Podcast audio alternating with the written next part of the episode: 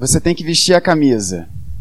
Tenho certeza que você já ouviu isso em vários lugares. Você tem que vestir a camisa no seu trabalho, você tem que vestir a camisa numa atividade esportiva que você participe, você tem de vestir a camisa na igreja, no ministério que você esteja fazendo parte. Você tem de vestir a camisa. Nós que amamos o velho e violento esporte bretão, o futebol, falamos isso dos jogadores do nosso time. Essa não tem sido uma temporada muito boa para torcedores do Fluminense, assim como eu.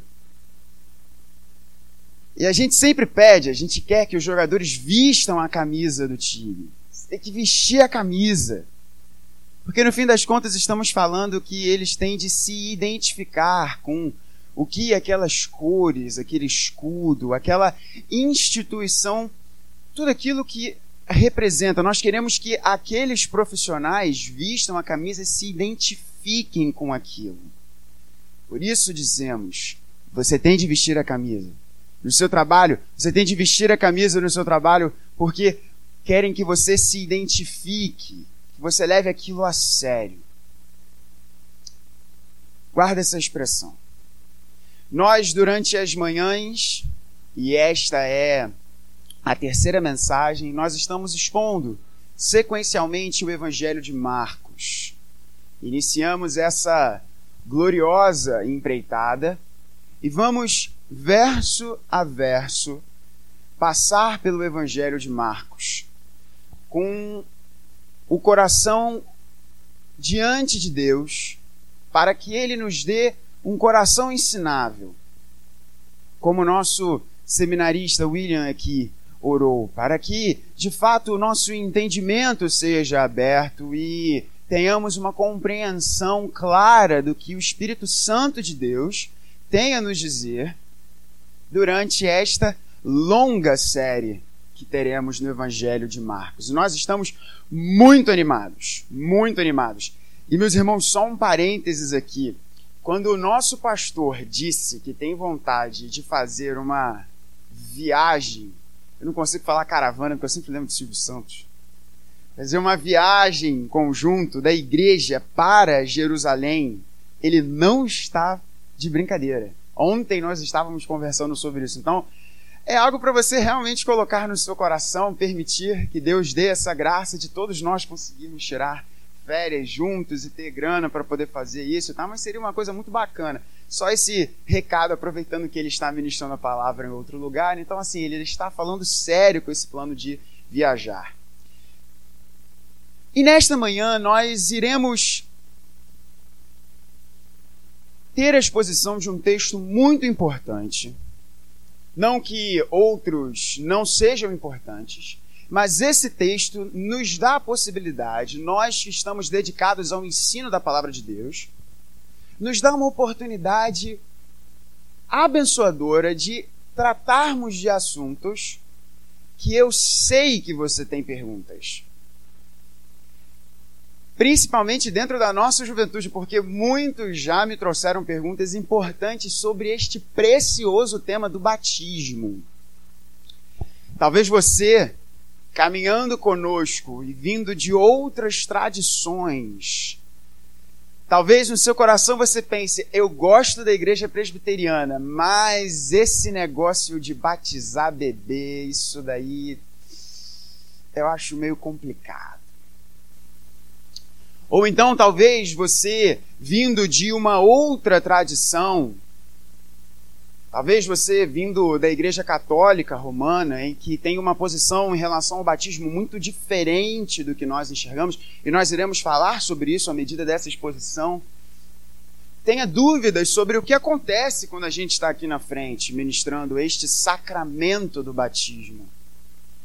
Bem, a minha oração é que nessa manhã você não tenha apenas as informações sobre o nosso entendimento, o entendimento reformado segundo a tradição presbiteriana, em relação ao batismo, porque julgamos ser a correta, mas que isso gere um efeito no seu coração. E nós vamos falar nessa manhã sobre identidade. O que o batismo nos diz sobre a identidade de Deus e sobre a sua identidade. E à medida que formos passando aqui pelo texto de Marcos, nós conversaremos sobre o que é o batismo, qual é a, o modo do batismo, para quem o batismo deve ser ministrado, qual é o efeito que o batismo gera em nós e por aí vai. Então, eu peço que você hoje tenha os seus entendimentos aí, que você dê uma chacoalhada aí na sua cabeça. Eu espero que você tenha tomado um bom café da manhã. Não tenha comido tanto para não ficar com sono também. Você possa fazer algumas anotações, perguntar depois para a equipe pastoral algumas questões. Mas principalmente para os cristãos aqui, que você tenha muito orgulho santo do seu batismo.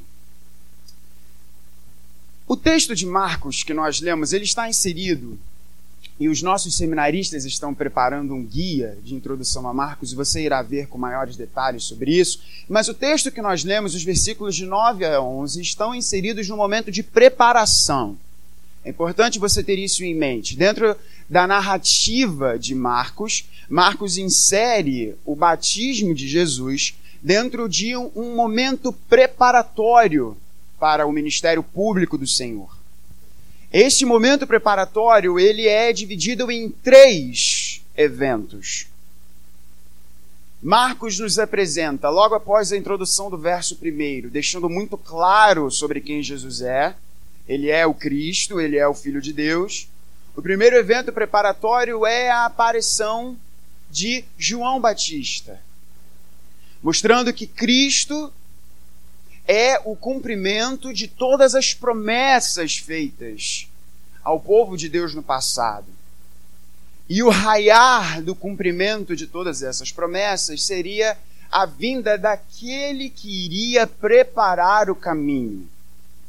E nós tivemos uma excelente exposição do nosso pastor neste momento, neste verso. Vimos também que o segundo momento preparatório, e na verdade veremos hoje, é o batismo de Jesus. O batismo de Jesus. E o terceiro momento preparatório é a tentação de Jesus no deserto. Então são esses os momentos preparatórios para o ministério público, o início do ministério público de Jesus, que nos é relatado a partir do verso de número 14. Então, esse texto deve ser entendido dentro de uma preparação, uma preparação para o ministério público do Senhor Jesus. E o verso de número 9 começa dizendo então naqueles dias. Ora, que dias? Naqueles dias, que dias? Marcos então está aqui nos dizendo que naqueles dias em que João Batista estava pregando, batizando as pessoas para o batismo de arrependimento, e nós não poderemos, por uma questão de tempo, nós temos muito a falar hoje aqui pela manhã. O nosso pastor explicou o que, que significa a diferença entre um batismo de arrependimento e para remissão de pecados. Então você entra no nosso site e vê isso, a gente não vai conseguir explicar agora. Naquele momento de pregação de João Batista, então Jesus desce de Nazaré da, Galilá, da e vai ali às cercanias da Judéia para ser batizado no rio Jordão. Ou seja, deve ter, deve ter sido uma coisa muito interessante. Imagina isso. João Batista pregando aquela mensagem forte de João Batista, chamando todo mundo raça de víboras. Quem disse a vocês que vocês vão conseguir escapar da ira vindoura? Consigo imaginar isso, as pessoas vindo ao batismo, João Batista dizendo: pecador, pecador, pecador. Aí aparece Jesus. Eita. Peraí, peraí. Todo mundo aqui precisa desse batismo de arrependimento, mas Jesus, você está aqui na fila por quê? Que que o que que aconteceu? Porque João Batista, e nós vimos isso no domingo passado, João Batista diz: Eu não sou digno de desatar os nós das suas sandálias. Apenas os servos mais baixos dentro da sociedade da Palestina no primeiro século é, eram aqueles que desatavam os nós das sandálias. E João Batista, vamos lembrar, a quem Jesus diz que dos nascidos de mulher não há maior do que João Batista. O próprio João Batista diz: Eu não sou digno de desatar o nó das sandálias deste homem. Tem alguma coisa errada aqui. E Jesus vem ao batismo. O verso então de número 9 nos apresenta isso. Naqueles dias, ou seja, nos dias em que João Batista estava ministrando, veio Jesus de Nazaré da Galiléia e por João foi batizado no rio Jordão. A gente vai deixar os versos de número 10 e os versos de número 11 um pouco para o final e vamos aqui nos ater então, neste momento, ao verso 9, e do verso 9 extrair alguns pontos importantes para a nossa reflexão e para o nosso entendimento. Antes de respondermos a pergunta fundamental, vem cá, por que, que Jesus foi batizado? Qual é o ponto aqui da história? Por que, que Jesus foi batizado? Qual é o sentido de Jesus ser batizado. A gente precisa entender um pouquinho do que, que significa a palavra batismo. A palavra batismo, e no grego o baptizo, no sentido mais literal possível, significa mergulhar. A palavra baptizo ela é utilizada em outros textos gregos clássicos, dão uma ideia de, por exemplo, se não me engano, na Ilíada. Posso estar confundindo aqui o texto clássico, mas quase certeza que na Ilíada, um barco que naufraga e é completamente engolido pelas águas, o texto grego nos diz que aquele barco foi batizado. Ou seja, uma ideia de ser completamente submerso. Essa é a explicação para que os nossos irmãos batistas e assembleanos usam para dizer que uma pessoa, para ser batizada, precisa ser totalmente mergulhada. Mas há um probleminha nessa compreensão. Porque se você for um leitor atento do Antigo Testamento, você irá perceber que nos livros históricos do Antigo Testamento nos é dito que todos os móveis e utensílios cerimoniais do templo foram batizados. E até onde eu sei, você por favor me corrija se eu estiver errado, mas Deus não mandou nenhum dilúvio. Parte 2. De modo que seria necessário que todo o templo fosse submerso em água para ser batizado. E isto não aconteceu. De modo que, embora a palavra baptizo tenha o seu sentido mais literal possível, como você mergulhar algo em água, ela é utilizada em outros contextos. Contextos esses que indicam que uma pessoa ou um utensílio pode ser batizado e não necessariamente ser completamente mergulhado. E os nossos irmãos batistas às vezes ficam muito incomodados com esse texto. Não, mas você tem que entender que as coisas mudaram no Novo Testamento. Falei assim, é, né? você tem que entender que a Bíblia diz um negócio que você está querendo colocar uma outra regra em cima. Portanto, a palavra baptizo significa, então, no seu sentido mais literal possível, mergulhar, mas ela é utilizada em outros contextos. O que era a prática do batismo no momento em que Jesus passa por isso? Esse é um ponto importante da sua compreensão. O batismo, no judaísmo do segundo século, perdão, no judaísmo do segundo templo, logo o judaísmo do primeiro século, e o que, que nós estamos querendo dizer com o judaísmo do segundo templo? Nós estamos querendo dizer da prática religiosa dos judeus que não necessariamente estavam alinhadas com a palavra de Deus, e nós vimos muito o nosso Senhor Jesus e o apóstolo Paulo criticando a hipocrisia do judaísmo do segundo templo, mas é a expressão religiosa dos judeus depois que o templo de Salomão é destruído. E Herodes constrói, na verdade, Herodes reforma o segundo templo. O templo que nós vemos em Esdras e Neemias. Este templo é o segundo templo. Templo que Herodes o Grande vai reformar neste contexto histórico aqui de Jesus. Então, neste momento histórico do povo de Deus, em que a mensagem, a mensagem do Deus que estabelece um pacto com o seu povo, passa a ser pregada fora de Jerusalém. Vamos lembrar aqui que na festa do Pentecostes, muitos judeus de outras nacionalidades vêm até Jerusalém. Ou seja, nesta, neste momento histórico, quando alguém que não era nacionalmente identificado com Israel, ou seja, não era filho de um judeu, recebia a lei e passava a crer no Deus dos judeus, ele passava por um ritual de purificação. Ritual este de purificação que era chamado de batismo. E os historiadores, os, os, os, os entendidos da história de Israel vão nos dizer, basicamente com base na produção de, de historiadores da época, Joséfo, por exemplo, que basicamente sobre estas pessoas era aspergir da água. Uma forma de batismo que a gente não pratica aqui na igreja. A gente já vai dizer qual é a forma que a gente costumeiramente pratica, como ela é chamada.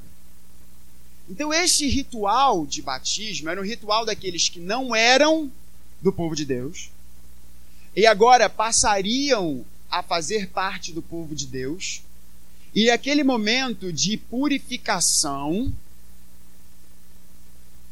aliado à circuncisão, este ritual de purificação era chamado de batismo. Qual é o grande ponto interessante aqui da discussão? É que João Batista realiza este batismo de arrependimento com os de dentro da nação de Israel. Esse é o ponto interessante aqui da coisa não eram aqueles que eram identificados como pecadores. Os pecadores eram apenas os de fora da nação de Israel, no entendimento daquelas pessoas. Mas João Batista vai dizer: não, não, não, não, não. Vocês são pecadores. Vocês ficam achando que vocês são filhos de Abraão? Jesus vai dizer: vocês são filhos, na verdade, do demônio. E se vocês fossem filhos de Abraão, vocês iriam me receber. O batismo de arrependimento, e é esse batismo que Jesus passa. Mas o batismo de Jesus, o porquê do batismo de Jesus, tem a ver com a identidade e a gente vai deixar um pouquinho mais para frente essa parte. Nós batizamos por quê? Por que, que nós batizamos? Nós batizamos porque o Senhor Jesus nos ordena fazer isso. No Evangelho de Mateus, Mateus 28, Jesus diz: Toda autoridade me foi dada nos céus e da terra. Portanto, à medida que vocês vão vivendo, caminhando, indo, batizem em nome do Pai, do Filho e do Espírito Santo, ensinando a todas as pessoas com quem vocês partilharem a vida e passarem pelo batismo a guardar tudo que eu tenho ensinado. E eu prometo a vocês que eu estou com vocês todos os dias, até a consumação dos séculos. Essa promessa gloriosa que Jesus nos dá. Então nós batizamos porque Cristo Jesus assim nos diz. Portanto, o batismo é a marca do povo de Deus. O batismo é a marca do povo de Deus. Michael Horton, um importantíssimo autor a quem eu devo muito do meu pensamento teológico, vai nos dizer, inspirado no que a Confissão Belga, um importante documento teológico da, da, da, do pensamento reformado, Michael Horton vai nos dizer que o batismo, e eu acho bonita essa expressão, é o sinal público do que o Espírito Santo no coração do crente realiza ao dizer amém para todas as promessas de Deus. Eu vou repetir um pouco isso porque é uma frase importante de você guardar. O batismo é o sinal público da obra que o Espírito Santo faz no coração do crente ao dizer amém para todas as promessas de Deus. Portanto, o batismo é a marca do cristão. O batismo é a marca do povo de Deus. O batismo é o vestir a camisa do povo de Deus. Nós, então, portanto, realizamos o batismo porque Jesus assim nos ensina. Jesus assim nos diz. O que é o batismo? O batismo é um sacramento. Santo Agostinho vai nos dizer que um sacramento é um sinal visível de uma graça invisível. E nesse ponto, nós agora nos distanciamos muito léguas dos nossos irmãos e amigos católicos romanos. Porque, de fato, e nós conversamos muito sobre isso também durante esse final de semana, eu gosto de fazer uma resenha teológica com meu pai em muitas situações e com outras pessoas amadas no meu coração. Irmão, só um, um parênteses aqui. Nós somos muito mais próximos. É um pouco polêmico o que eu vou dizer agora aqui, mas tudo bem nós somos muito mais próximos dos católicos do que dos neopentecostais brasileiros. Muito mais. Nós somos muito mais próximos. É importante nós escolhermos as nossas batalhas. Dizendo dentro de uma comunidade reformada. É importante nós entendermos com que nós iremos gastar as nossas energias nós estamos muito mais próximos dos católicos romanos no Brasil do que com os neopentecostais no Brasil. Dito isso, o grande problema é que as nossas divergências com os católicos, embora não muitas, são muito expressivas. Naquilo que nós divergimos, nós divergimos de braçada, como meu pai diz. E o entendimento católico romano, e é importante porque nós temos muitos oriundos do catolicismo aqui entre nós. O entendimento católico romano do batismo é diferente daquilo que Santo Agostinho explicou. E chega a ser até irônico, porque eu acabei de dizer Santo Agostinho, e falo Santo Agostinho por conta da origem, não minha católica, mas da cultura que nós estamos inseridos. Os católicos entendem que o batismo ele não é apenas uma expressão visível de algo que acontece invisível no coração. Os católicos romanos entendem que o batismo de fato regenera o coração daquele sobre quem o batismo ou em quem o batismo é ministrado.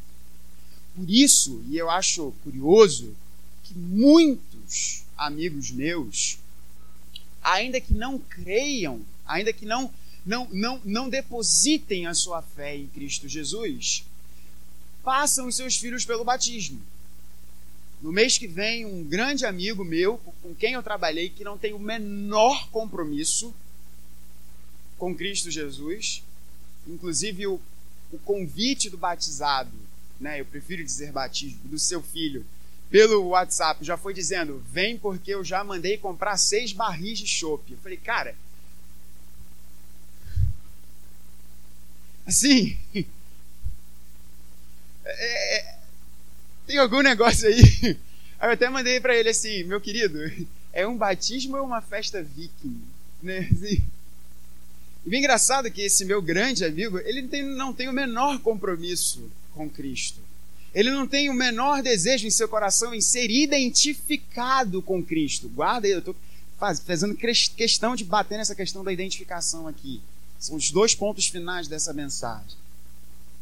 Mas ele quer que o seu filho, nosso querido Otto, passe pelo batismo. Porque ele foi ensinado que ao batizar o seu filho, o seu filho é recebido por Deus e há algo místico acontecendo no coração do seu filho, não por conta da fé dos seus pais, não por conta da promessa feita aos crentes em relação aos seus filhos, mas única e exclusivamente por conta do batismo.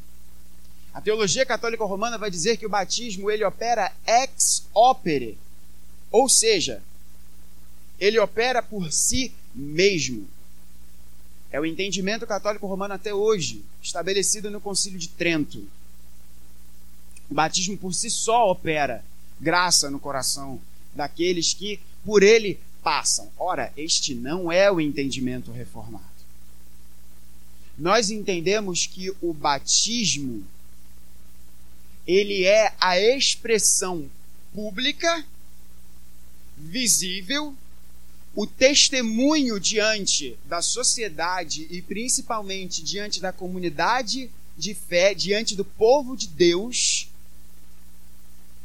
que as promessas estão sobre aquela vida seja a do adulto, seja dos filhos deste adulto. Eu vou fazer daqui a pouco uma defesa do batismo dos filhos e a minha oração é que todo mundo aqui tenha vontade de ter filho de novo. Para aqueles que já têm ou aqueles que ainda não têm, que casem e tenham filhos. Nós cremos então que o batismo não existe nada mágico no batismo. Batismo, sim, é uma bênção maravilhosa, é algo estonteante e glorioso. Mas o batismo não vai transformar um coração mau num coração bom. Nós não cremos dessa forma. E neste ponto nós divergimos muito dos nossos irmãos e amigos católicos romanos. Qual é a forma? Então nós já falamos sobre o que é o batismo, já dissemos por que devemos batizar. Qual é a forma, portanto, do batismo ser realizado? O texto aqui que nós lemos diz que Jesus estava no Jordão. O texto vai nos dizer que logo ao sair da água, sair da água pode ser que Jesus tenha sido submerso, simplesmente, opa, ou pode ser que Jesus tenha simplesmente saído do rio. Até porque há partes do Rio Jordão, e se a gente conseguir fazer essa viagem, vai ser muito legal porque a gente vai conseguir ver isso. Há partes no Jordão que o Jordão é. Onde os tubarões ficam, né, tiozinho? A gente brincava dizendo que quando a gente era pequeno, a gente ia pra praia. A gente vai onde os tubarões ficam, a gente não saía do lava-pele. Há partes do Jordão que são extremamente rasas. Então o texto seguramente não nos diz se Jesus foi mergulhado, se Jesus estava na água e João Batista pegou as águas do rio e colocou sobre a cabeça de Jesus, ou o texto também não diz se João Batista fazia como os judeus faziam muitas vezes no seu tempo, de pegar um ramo de alguma planta, alguma coisa, pegar na água e tacar nos, nas pessoas. Eu acabei de descrever a imersão, acabei de descrever a efusão, efusão, né? É, efusão de pegar a água e balançar e derramar sobre a cabeça, que é a forma que a gente pratica, e a aspersão. Reverendo, qual é a forma correta? A Bíblia não nos apresenta. E nós cremos que naquilo que a Bíblia não fecha questão, nós não podemos fechar questão. Portanto, nós, presbiterianos, entendemos que se você foi batizado por imersão, por aspersão ou por efusão, glória a Deus, você foi glória a Deus, você foi batizado. Infelizmente, alguns protestantes não pensam dessa forma. E falo isso com tristeza no meu coração. Porque neste ponto os nossos irmãos batistas estão errados. E falo isso de uma forma muito tranquila, com o coração encharcado de graça e amor pelos nossos irmãos em Cristo. Que assim como nós presbiterianos podemos estar errados em determinadas posições teológicas, infelizmente eles, eles neste ponto estão. Eu tenho certeza, eu não vou fazer essa pergunta aqui, mas nós temos batistas de história entre nós hoje. Você não foi chamado a ser rebatizado. Porque nós entendemos que o batismo realizado com água e debaixo da fórmula trinitária é um batismo válido. Para você ter ideia de como que essa questão, isso é um assunto polêmico, mas eu ouvi um podcast nessa última semana sobre o batismo na perspectiva reformada por um batista reformado e um presbiteriano reformado. E veio a pergunta: um católico nos Estados Unidos tem de ser rebatizado? A, a posição da Igreja Presbiteriana do Brasil é rebatizar aqueles oriundos da Igreja Católica Romana. E o pastor presbiteriano disse um retumbante não. Ele falou: por que, que eu iria rebatizar um católico romano se ele foi batizado com água e em nome do Pai, do Filho e do Espírito Santo. E é diferente, né? Porque aqui no Brasil, o nosso Supremo Concílio, inclusive, não apenas falando das, da Igreja Católica Romana, mas ele fala também da Universal, da Mundial do Poder de Deus e da Internacional da Graça de Deus, dizendo, meu irmão, rebatiza todo mundo. A nossa, o, presbiterianismo brasileiro caminha de uma forma um pouco diferente. Numa conversa privada eu posso dizer para você o que, que eu acho em relação a isso. Com um retumbante, não, não tem de ser rebatizado. Porque foi ministrado com água e foi em nome do Pai, do Filho e do Espírito Santo. O reverendo Augusto de Nicodemos tem uma, uma piada muito boa. E tem um, te, tem um vídeo dele, gente, muito bom, falando sobre por que devemos batizar os nossos bebês. E aí ele explica muita coisa sobre batismo. Ele tem uma piada muito legal. Ele fala o seguinte: Se você perguntar para um batista, ou para um assembleiano, os assembleianos também pensam dessa forma, e glória a Deus pela vida dos nossos irmãos batistas e assembleianos, se ele entrar na água até a cintura, ele está batizado? Não. Se ele entrar na água até o umbigo, ele está batizado? Não. Se ele entrar aqui até o ombro, o ombrinho na água, está batizado? Não. Se cobrir aqui, se ficar só o olho aqui, tá batizado? Não. Tem que cobrir a cabeça, a água tem que cobrir a cabeça? Tem. Então a gente vai e joga água na cabeça da pessoa, pronto. A água já foi aqui, foi embora. Os batistas não ficam muito felizes, nem acham muito engraçada essa piadinha, mas a gente acha. Mas a gente acha. Então, irmãos, não há forma específica para a ministração do batismo. Ele pode ser por imersão, ele pode ser por aspersão, ele pode ser por efusão. Reverendo, se eu quiser ser batizado por imersão, eu posso ser batizado por imersão? Meu irmão, você pode. Existe só uma questão de logística aqui no púlpito, porque a gente não tem nenhuma piscininha aqui. Então, você teria de ter misericórdia com a igreja do jardim se você quiser ser batizado por imersão, porque a gente não tem, a gente teria que fazer uma obra para fazer isso. Então a gente levaria você a pensar, meu irmão, joga água na cabeça. Se você for batizado então pelo pastor Vladimir, você já viu a quantidade de água que ele joga na cabeça? Eu fui tímido aqui da vez que eu joguei água e tal. Aí meu pai foi batizado de novo, ele quase que pegou o batistério e ah, derramou na cabeça. Ele gosta bastante de água. Nós não temos nenhum problema em relação a isso. O problema a gente tem quando a pessoa quer dizer que existe apenas uma forma de ser batizado. Isso não é Bíblia. Isso não é Bíblia.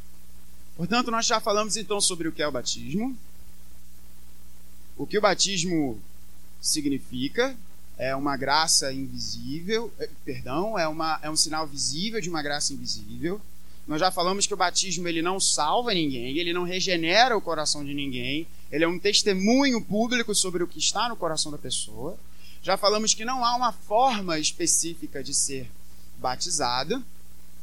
E agora, antes da gente fechar esse grande ponto, para nós caminharmos para os pontos 2 e 3, que vão ser um pouco mais breves do que este, a quem deve ser ministrado o batismo? Aí esse é o ponto tenso. A quem deve ser ministrado o batismo? Ora, não há discussão, não há discussão que os adultos devem passar pelo batismo após publicamente professarem a sua fé. Em relação a isso, nós não discordamos. Nós não discordamos. A grande pergunta recai sobre os filhos dos crentes. E nesse ponto, irmãos, nós presbiterianos, e não apenas presbiterianos, mas nós presbiterianos, metodistas, anglicanos, luteranos. Estou esquecendo alguém, Will? certinho, heavy, mal. Oi? Os congregacionais históricos, boa, verdade. Nós somos imensamente minoria nesse assunto aqui no Brasil. Porque nós não representamos somados nem 20% de um contingente total de protestantes no Brasil. O protestantismo brasileiro é muito identificado com principalmente a Assembleia de Deus e a Igreja Batista. Então, aqui no Brasil, se você disser que você batizou o seu bebê, você está em minoria. Não é essa mesma realidade, por exemplo, no Reino Unido ou nos Estados Unidos, em que presbiterianos e metodistas são, nós, os episcopais também, que é a versão americana da igreja anglicana, são de maioria, são muito maioria. Então, a realidade brasileira é bem diferente da realidade, por exemplo, dos Estados Unidos. E nós fomos plantados por uma igreja americana. Então, esse é um ponto interessante da gente pensar. Por que nós entendemos que os filhos dos crentes precisam ser batizados? Por quê? Porque a teologia reformada, e aí chacoalhe sua cabeça, dá uma respirada agora, para você entender isso bem. A teologia reformada, ela também pode ser chamada de teologia federal. E o que significa teologia federal? Pode também ser dita como teologia do pacto qual é a ideia do pacto. E eu vou ter aqui, eu espero que Deus me ajude em pouquíssimos minutos resumir um assunto que é, né, Will, caudaloso demais. Nós cremos que Deus age através da história por meio de pactos que ele realizou. O primeiro pacto que é realizado é o pacto na eternidade de Deus consigo mesmo, em que o Pai, Filho e Espírito Santo escolhem salvar a humanidade.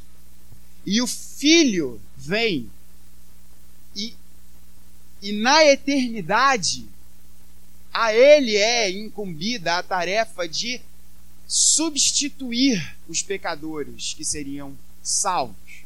Este primeiro pacto, também chamado de pacto da redenção, ele acontece na eternidade do passado. É por isso, meus irmãos, que João, em Apocalipse, diz que o cordeiro foi morto antes da fundação do mundo. O segundo pacto que é realizado é o pacto de obras, ou pacto da obediência, que é ministrado com os nossos primeiros pais do jardim, Adão e Eva. Os nossos primeiros pais do jardim, Adão e Eva, em que a base do pacto era Deus dizendo que iria sustentar, que iria manter. Deus sempre via, vinha na viração do dia. Linda essa expressão poética que Moisés nos usa. Conversar com os nossos primeiros pais. Mas este pacto era mantido pelos nossos primeiros pais com base na sua obediência. O dia que vocês comerem do fruto da árvore do conhecimento do bem e do mal, vocês certamente morrerão. Só que este pacto foi quebrado. Gênesis 3 nos apresenta isso. De modo que este pacto é substituído pelo pacto da graça. E aí vem uma pergunta boa, que apenas os meus alunos da escola dominical não podem responder. Meus e do Will, porque a gente já falou sobre esse assunto na, na nossa escola dominical. Vem um pacto da graça, e o pacto da graça era que Deus iria agir com graça com o seu povo, com os seus. Com quem este pacto é estabelecido? Com quem este pacto é estabelecido? Este pacto é estabelecido com Adão e Eva. Isso é lindo de nós pensarmos. O pacto de obras é estabelecido com Adão e Eva, e Adão e Eva quebram o pacto de obras. E Deus então estabelece o pacto da graça com Adão e Eva. Gente, sabe qual é o primeiro integrante da igreja de Cristo? Adão e a sua esposa Eva. Onde ele promete por meio daqueles dois, constituir um povo, os filhos da promessa. E um dia o descendente da mulher iria esmagar a cabeça da serpente. E este pacto, ele é, de alguma forma, progressivamente sendo cada vez mais exposto, como um botão de rosa que vai desabrochando, desabrochando, desabrochando. E esse pacto da graça, ele é reafirmado com Noé, ele é reafirmado com Abraão, ele é reafirmado com Moisés e ele é plenamente e de forma total e absoluta estabelecido em Cristo Jesus. E nós cremos que o pacto, portanto, ele é estabelecido para o povo de Deus. Qual é a fórmula, irmãos, que fala sobre o pacto? Deus dizendo para o povo: Eu serei o seu Deus e vocês serão o meu povo. Qual era o sinal distintivo daqueles que integravam o povo de Deus? A circuncisão. E o que era a circuncisão? A circuncisão era, era o cortar da pele do pênis do menino de oito dias de vida, para lembrar ao povo que Deus havia cortado uma aliança com ele. A palavra pacto, ela é, é, é no hebraico, ela é a palavra berit. E a palavra berit, a forma literal dela mais direta é cortar. Então Deus cortou uma aliança com o seu povo. Vamos lembrar aqui, esse assunto é bastante extenso. Vamos lembrar aqui que em Abraão, Deus coloca os animais de lado e Deus corta aqueles animais. Era o sinal do pacto. Da mesma forma, os homens teriam a sua pele cortada para lembrar que Deus tinha um pacto com eles. A circuncisão era ministrada ao oitavo dia para os bebês. E aí eu pergunto a você: um bebezinho de oito dias consegue, por livre e espontânea vontade, estar na idade da razão e por si só chorar de um jeito que os pais entendem: opa, peraí, ele chorou e aí ele falou que agora ele aceita Cristo e ele quer ser batizado. Irmão, não. Não. E Paulo, em Colossenses, vai nos deixar muito claro que a circuncisão está para a administração do pacto da graça, administração antiga do pacto da graça, assim como o batismo está para a nova administração do pacto da graça. Portanto, nós, reformados presbiterianos, enxergamos uma completa sequência entre, o, entre a circuncisão e o batismo. Por que vemos dessa forma? Porque a Bíblia nos fala dessa forma. Da mesma forma que a circuncisão era ministrada para os bebês, o batismo deve ser ministrado aos filhos dos crentes. Aos filhos dos crentes. Porque a promessa é para nós e para os nossos filhos. Porque a nossa casa é a casa de Deus. A nossa casa é a casa de Deus. Dito isso, vamos ao verso, aos versos 10 e 11 e aos pontos finais dessa mensagem. Eu peço perdão aos irmãos, já temos 40 minutos de mensagem, mas era importante ter esse, esse entendimento em relação a esses pontos do batismo. O verso de número 10 nos diz: Logo ao sair da água, viu os céus rasgarem-se e o Espírito descendo como pomba sobre ele. Então foi ouvida uma voz dos céus: Tu és o meu filho amado, em ti me comprazo. Depois dessa grande introdução em relação ao batismo, e de fato a gente não conseguiria esgotar esse assunto aqui, eu quero falar sobre o que, que o batismo nos diz sobre a identidade de Deus e sobre a nossa identidade. Sobre a nossa identidade há algo muito interessante que acontece aqui no batismo de Jesus. Muito interessante. O primeiro ponto muito interessante sobre o batismo de Jesus é que Jesus foi batizado. A minha pergunta: por que, que Jesus foi batizado? Os comentaristas vão nos dizer que Jesus foi batizado para se identificar conosco. Quem precisa passar pelo batismo? Pecadores que publicamente irão se identificar e serão identificados como aqueles que foram salvos, como aqueles que foram trazidos das trevas para a maravilhosa luz de Cristo Jesus. Deixa eu perguntar uma coisa para você: Jesus tinha pecado? Jesus precisava de alguma forma ser identificado como alguém que passou das trevas para a luz? Jesus precisava ser identificado como alguém que passou da morte para a vida? Jesus precisava ser identificado como alguém que teve os seus pecados limpos pela água da vida, que é Ele mesmo? Ora, não. Por que Jesus passou pelo batismo? Os estudiosos, e eu gosto dessa interpretação, Dom Carson, D.A. Carson segue nessa linha, de nos dizer que Cristo passa pelo batismo, porque naquele momento ele já estava publicamente dizendo para todas as pessoas: Eu vim para trocar de lugar com vocês. O Evangelho de Marcos é muito claro, é muito claro sobre a urgência do ministério de Cristo. Os nossos seminaristas irão explicar uma coisa no guia, que o Evangelho de Marcos usa por quase 60 vezes um verbo que só aparece 11 vezes no restante do Novo Testamento, que é um verbo que dá uma ideia de imediatamente, em sequência. Quase que assim, irmão, o Evangelho de Marcos é direto ao ponto. E Jesus ali vem ao batismo para mostrar a todos aqueles: eu vim como cordeiro para trocar de lugar com vocês. Eu estou vestindo a camisa de vocês, pecadores,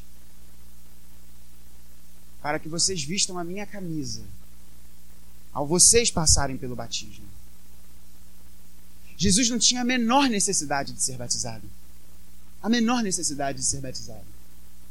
Mas ele passa pelo batismo para publicamente mostrar a todos ali: eu estou me identificando com vocês.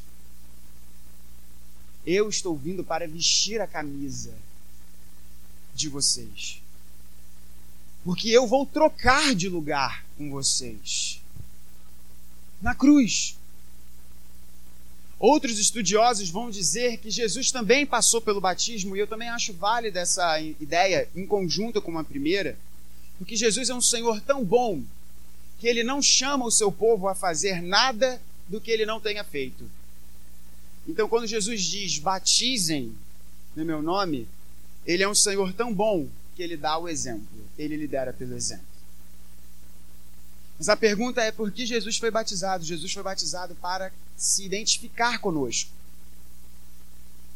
O autor aos Hebreus vai nos dizer que nós temos um sumo sacerdote que se identifica, que se compadece de nós, porque ele sofreu todas as nossas tretas. Essa é a tradução Biel Freestyle século 21. Ele se identifica conosco. Guarda isso na sua cabeça, meu irmão, minha irmã. Jesus se identifica com você numa outra forma bem freestyle aqui, Jesus chega e diz: meu irmão, a gente está junto, estamos junto. A gente está aqui nesse negócio. Eu me identifico com você. Eu falo para você se identificar com a minha mensagem. Você faz parte do povo de Deus. Porque eu me identifico com você. Existe toda uma teologia sensacional que o N.T. Wright, um excelente autor, vai nos dizer, não só ele, mas ele é alguém que escreve muito sobre isso, como Jesus sendo o judeu perfeito. E o William, o nosso seminarista aqui, orou sobre isso. Jesus é o único que vem cumprir a lei perfeitamente. Jesus é o único que vem ser submisso ao Pai perfeitamente. Jesus é aquele que vem para cumprir perfeitamente com todas as promessas de Deus. E ele assume o nosso lugar. Jesus é o ser humano perfeito.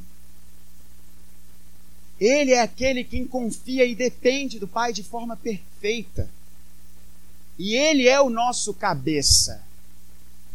A teologia reformada, a teologia que é pactual, enxerga em Cristo Jesus o nosso cabeça.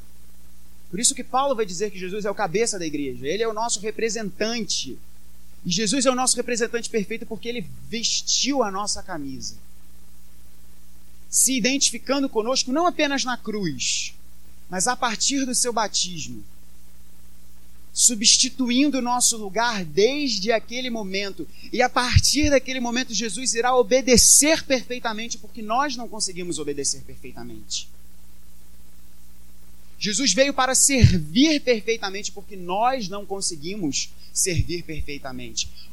Olha o que acontece logo após o batismo de Jesus. Batismo é ten... Jesus é tentado logo após o seu batismo. E no seu batismo ele se identifica conosco para logo após, na sua tentação, mostrar onde vocês pecaram. Eu que me identifico com vocês, eu venci. Então Jesus se identifica fica conosco. Esse é o primeiro ponto super interessante do batismo. O segundo ponto super interessante do batismo de Deus é o aspecto trinitário de Deus. A identidade de Deus aqui é revelada, mostrada para nós de uma forma muito clara. O verso de número 10 nos diz: Logo ao sair da água, viu os céus rasgarem-se. Olha que coisa interessante. Quando Jesus morre, uma outra coisa é rasgada o véu do templo. Mas esse é um papo para um outro sermão. Os céus se rasgam. O mestre Oda, o Tim Keller, vai nos dizer que é como se nós tivéssemos uma visão do mais do sentido mais absoluto da existência de todas as coisas nesse momento aqui. Os céus se rasgando. E o que que acontece? Uma voz é ouvida. Tu és meu filho amado, em ti eu tenho prazer, em ti eu me agrado, você é o motivo do sorriso nos meus lábios. E uma pomba descendo sobre Cristo Jesus. Aqui claramente identificada como o Espírito. Então, Tim Keller vai nos dizer que o sentido mais absoluto da existência de todas as coisas, neste momento, se descortina aos nossos olhos. E o que, que a gente tem? Uma bela declaração de amor. Em o pai dizendo para o filho: Cara, eu te amo. Você é o meu prazer. E o espírito descendo sobre o filho. E tem algo muito interessante aqui para você pensar.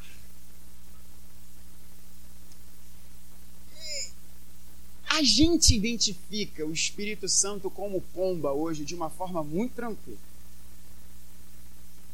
Mas essa identificação era uma identificação muito estranha para alguém fazer no primeiro século. Você não vê no Antigo Testamento lugar nenhum o Espírito sendo identificado como uma pomba. Gente, simplesmente não tem. O Antigo Testamento não identifica o Espírito Santo como uma pomba. Esse raciocínio que a gente faz hoje é porque o Espírito, naquele momento, foi identificado como uma pomba. Mas era uma coisa completamente diferente para aqueles que estavam vendo e testemunhando aquilo ali, como uma pomba. Uma pomba descendo, pairando sobre ele. Lucas vai nos dizer sobre, sobre isso. O espírito pairando. Tem alguma coisa que soa na sua cabeça? Tem algum negócio que. Cara, peraí, eu acho que eu já vi um negócio de, um, de espírito pairando. É, eu acho que esse negócio acontece em Gênesis 1. Os estudiosos vão nos dizer que os Targumim, que era a literatura rabínica do primeiro século, eles queriam entender que negócio era esse de Gênesis 1:1? No princípio criou Deus os céus e a terra, e o Espírito de Deus pairava sobre a face das águas. Esse pairar sobre a face das águas tem uma disputa em relação ao seu sentido. Alguns vão dizer que a ideia de pairar, o verbo hebraico ali, tinha a ideia de chocar, que é lindo de você pensar. Como se o Espírito, humano, o Espírito de Deus estivesse ali como que uma galinha chocando a sua criação, cuidando, estando ali em cima. É maravilhoso pensar isso. E um outro sentido que os judeus preferiam era a ideia de sobrevoar, como que supervisionando as coisas. E no Targumim, a forma que eles comentaram e falaram sobre esse texto era que o Espírito de Deus pairava sobre, as sobre a face das águas como uma pomba. Não porque o espírito fosse uma pomba, mas porque ele estava pairando sobre a face da. Pairando como? Como que o espírito pairava? Cara, pairava como uma pomba paira sobre alguma coisa. E aí, quando Deus, na visão mais absoluta de todas as coisas, mostra o pai dizendo para o seu filho: Tu és o meu filho amado em quem eu tenho prazer. E o espírito pairando sobre Cristo Jesus é um sinal claro de que, um, Deus é um ser que ama nele mesmo, Deus não precisa de nada, Deus não precisa da nossa adoração. Deus criou as coisas não porque ele precisava, mas porque ele queria dar. A gente já conversou um pouco, eu e o Will, sobre isso. Eu acho que bem vale você pregar um sermão sobre esses aspectos trinitários da Trindade. Da, da Trindade, olha esses aspectos trinitários do batismo de Cristo. Não porque ele tinha alguma carência, mas ele queria dar. Mas também para mostrar que Deus, assim como estava radicalmente comprometido com a sua criação em Cristo Jesus, ele está radicalmente comprometido com a sua nova criação. Por isso que Paulo vai nos dizer que Cristo é as primícias da nova criação. É como se, no princípio, o Espírito estava pairando na criação original e agora sobre Cristo mostrando a minha criação nova, a minha criação perfeita, que redime todas as coisas, é Cristo Jesus. Uau! Isso é muito forte. Isso é maravilhoso. É como se Deus estivesse publicamente dizendo: em Cristo Jesus eu estou fazendo novas todas as coisas. O Espírito pairando sobre Cristo Jesus. E é lindo, Tim Keller vai dizer que o relacionamento de Deus, Pai, Filho e Espírito Santo, é como se fosse uma bela dança, em que nós somos chamados a participar dela. Isso é lindo demais. Para nós fecharmos essa extensa exposição, peço só um pouco mais de sua misericórdia e da sua atenção. Batismo fala então sobre quem Deus é.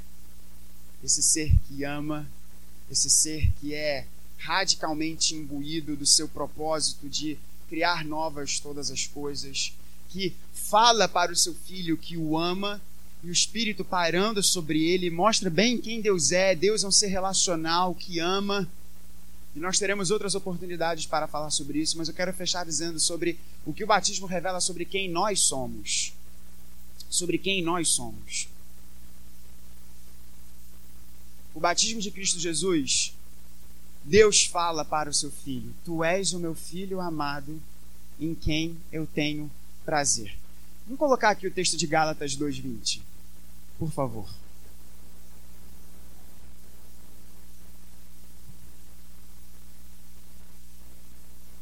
enquanto nós colocamos Gálatas 2:20, o batismo é o nosso vestir da camisa. No batismo nós nos identificamos com Cristo. Nós nos identificamos com a mensagem de Cristo. Nós somos identificados como pertencentes ao povo de Deus. E olha o que o texto de Gálatas 2:20 nos diz. Logo, já não sou eu quem vive, mas Cristo vive em mim. E esse viver que agora tenho na carne, vivo pela fé no Filho de Deus, que me amou e a si mesmo se entregou por mim. Guarda isso. Já não sou eu quem vivo, mas Cristo vive em mim. Eu e você precisamos do batismo. Eu e você devemos ser batizados, porque o batismo é uma declaração pública de quem você é diante do povo de Deus, diante da sociedade civil, você dizendo: Eu sou do povo de Deus, Eu faço parte do povo de Deus. Eu sou contado entre aqueles que são do povo de Deus. Contados. Eu faço parte desse povo. Eu faço parte desse povo. Povo este que sobre ele há uma promessa de ser o filho amado em quem Deus tem prazer. Foi isso que Jesus ouviu. E é isso que eu e você ouvimos quando nos entregamos a Cristo. Eu vou dar uma ilustração muito simples para você entender esse negócio. Disney. Disney. Eu prometo que eu estou encerrando. Disney. Disney é um fenômeno, não é verdade? É um negócio. É, é, é um fenômeno da existência humana aqui. O sujeito mais bronco possível, eu acho que indo a Disney ele vai ficar assim, vendo aquilo lá.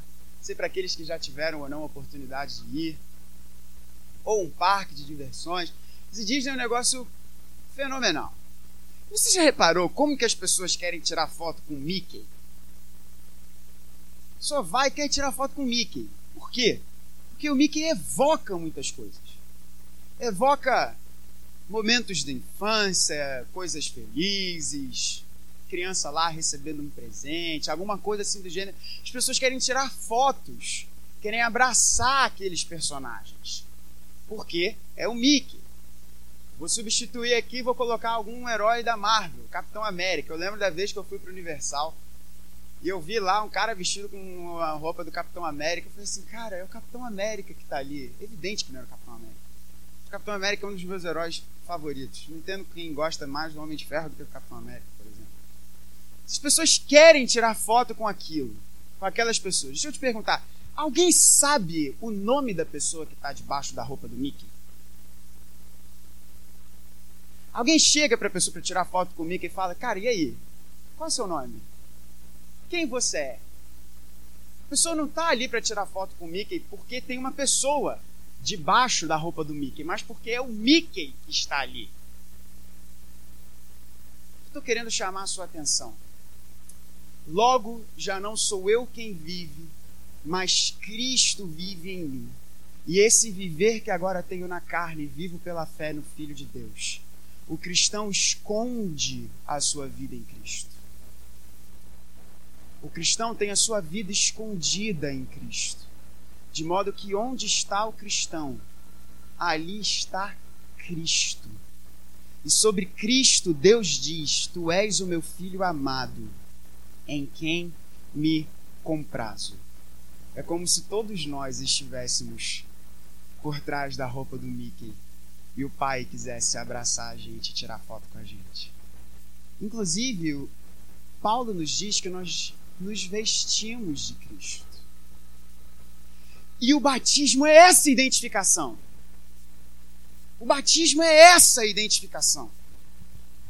E eu termino essa mensagem com um chamado. Venha se batizar. Se identifique com essa realidade. Se identifique com essa promessa gloriosa de ouvir do Pai: Tu és o meu filho amado em quem eu tenho prazer porque nossa vida está escondida em Cristo Jesus. E quando nós somos batizados, nós vestimos a camisa. Não de uma forma mística, de uma forma mágica, mas publicamente você está dizendo isso. Publicamente você responde às perguntas dos ministros da palavra dizendo: Eu creio neste Senhor e Salvador. Eu creio e eu me identifico com Cristo Jesus porque ele se identificou comigo e tomou o meu lugar. Pais, tragam os seus bebês, os seus filhos para serem batizados. Contem os seus filhos entre aqueles que integram o povo de Deus. Eu espero em Deus que um dia eu possa batizar os meus filhos. Eu sei que eu irei fazer. Eu não lembro quando eu fui batizado.